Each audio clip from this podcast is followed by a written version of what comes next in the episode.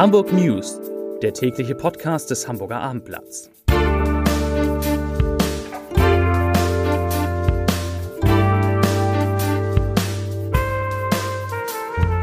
Moin, mein Name ist Lars Heider und heute geht es um einen ICE, der wenige Minuten nachdem er den Hamburger Hauptbahnhof verlassen hat, entgleist ist. Weitere Themen. Die Zahl der Einbrüche in Hamburg ist derzeit besorgniserregend hoch. Görz schließt eine weitere Filiale und das 9-Euro-Ticket hat im Kampf gegen den Klimawandel einiges gebracht. Dazu gibt es jetzt erste belastbare Zahlen. Gleich mehr zu diesen Themen. Zunächst aber wie immer die Top 3, die drei meistgelesenen Themen und Texte auf abendblatt.de. Auf Platz 3, da geht es ums Wetter. Erst Sternschnuppen und Dauerfrost, dann kommt die Wende. Denn ab Sonntag wird es wieder etwas wärmer bei uns. Auf Platz 2, Mieten steigen in Hamburg und Umgebung wieder deutlich. Und auf Platz 1, ICE kracht in Auto und entgleist, Strecke gesperrt. Das waren, das sind die Top 3 auf abendblatt.de. Ein ICE ist heute Morgen auf dem Weg von Hamburg nach München in Harburg entgleist. Laut Bundespolizei war der Zug vorher auf dem Bahnübergang Reller im Ortsteil Rönneburg mit einem VW Caddy, der auf dem Bahnübergang abgestellt worden war, kollidiert. Verletzt wurde niemand, sagte Rüdiger Carstens, Sprecher der Bundespolizei. Das Unglück passierte um kurz vor 6 Uhr. 100 Fahrgäste mussten den Zug verlassen. Im Einsatz waren neben der Bundespolizei und der Feuerwehr Hamburg auch die Hamburger Polizei. Bei dem Pkw handelt es sich um einen Firmenwagen, der auf Baustellen eingesetzt wird. Als das Fahrzeug auf den Gleisen stand, befand sich darin aber keine Person. Inzwischen konnte der Fahrer ermittelt werden. Es handelt sich um einen 68 Jahre alten Mann und bei dem ordnete die, Blut, äh, die Bundespolizei eine Blutentnahme an um festzustellen, ob der Fahrer möglicherweise alkoholisiert war. Er hatte angegeben, dass er mit den Reifen auf die Schienen gekommen und dort hängen geblieben sei. Die Bundespolizei ermittelt nun wegen gefährlichen Eingriffs in den Bahnverkehr. Diese Zahl ist alarmierend. 63 Mal sind am Wochenende Hamburgerinnen und Hamburger Opfer von Einbrechern geworden. Vor allem der Norden der Stadt war betroffen. Solche hohen Zahlen in einem so kurzen Zeitraum hat es lange nicht mehr gegeben. Zuletzt 2019, also vor Corona, hatte die Kripo ähnlich viele Fälle registriert.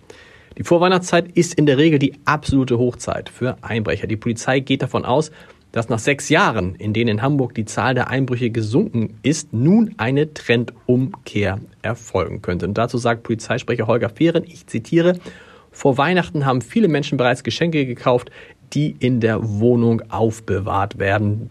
Außerdem sei meistens auch viel Bargeld im Haus.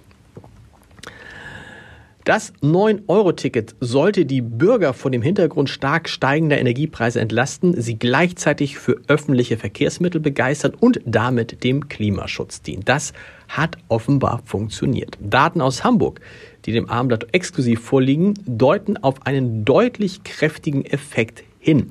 Die Zahl der Kraftfahrzeuge an den elf Dauerzählstellen in der Hansestadt sind von Mai bis August da galt das 9-Euro-Ticket um durchschnittlich fast 10 Prozent im Vergleich zum Vor-Corona-Jahr 2019 zurückgegangen. Den stärksten Rückgang mit bis zu 26 Prozent gab es an der Wandsbecker Marktstraße. Waren dort im August 2019 noch 48.650 Fahrzeuge gezählt worden, waren es im August diesen Jahres nur noch 36.137. Und ich bleibe dabei, das mit dem 9-Euro-Ticket ist eine richtig gute Idee gewesen und es ist schade, dass es das nicht mehr gibt. Ein paar neue Schuhe, auch nach Geschäftsschluss noch oder am Sonntag. In solchen Fällen ist die Görz-Filiale in der Wandelhalle des Hamburger Hauptbahnhofs die richtige Adresse, allerdings nicht mehr lange. Wir schließen steht jetzt auf knalligen orangefarbenen Schildern in den Schaufenstern. Im Laden läuft der Räumungsverkauf mit Rabatten von bis zu 50 Prozent auf Stiefel, Sneaker und Pumps.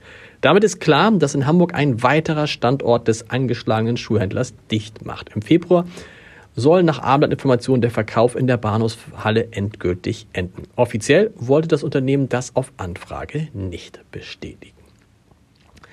Es wird wohl eine der spannendsten Mitgliederversammlungen in der jüngeren Geschichte des FC St. Pauli werden. Nach der umstrittenen Entlassung des beliebten Cheftrainers Timo Schulz vor einer Woche kocht die Fanseele. Wir haben in diesem Podcast mehrfach darüber gesprochen. Und das Den Frust einiger Fans werden die Verantwortlichen um Sportchef Andreas Bornemann und Präsident Uke Göttlich auch am Sonnabend zu spüren bekommen, wenn im CCH ab 11 Uhr die Mitglieder zur Versammlung zusammenkommen. Dabei könnte der Saal 3 im frisch modernisierten Messegebäude am Dammtor Bahnhof voll werden. Heute rief nämlich die Gruppierung Ultra St. Pauli in einem Statement auf, zur Mitgliederversammlung zu erscheinen. Wörtlich heißt es, ich zitiere, das Herz von St. Pauli schlägt nicht nur in den Kurven auf der Straße, sondern auch in unseren mitgliedergeführten Vereinstrukturen.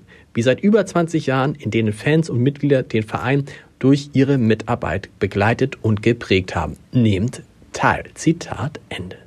Zum Podcast-Tipp des Tages. Gruner und Ja gibt es nicht mehr, aber ein Unternehmen, das unter dem Dach des Hamburger Verlags gegründet wurde, wird immer erfolgreicher. AppLike ist heute bereits mehr als eine halbe Milliarde Euro wert, in 100 Ländern aktiv und will mehr als 4 Milliarden Menschen mit seinen Produkten erreichen. In unserer Schönreihe Entscheidertreffen Heider spricht Gründer Jonas Thiemann, ein junger Mann, über seine außergewöhnliche Karriere, über ein ausgeschlagenes 1-Euro-Angebot und über die zwei Jungs aus dem Keller zu hören unter www.abendblatt.de slash Entscheider. Wir hören uns morgen wieder mit den Hamburg News. Dann um 17 Uhr, wie, wie, wie gehabt. Nicht vergessen, heute Abend ist wieder Fußball für die, die gern guten Fußball gucken, auch ohne Deutschland 20 Uhr. Und ich wünsche Ihnen viel Spaß dabei. Tschüss.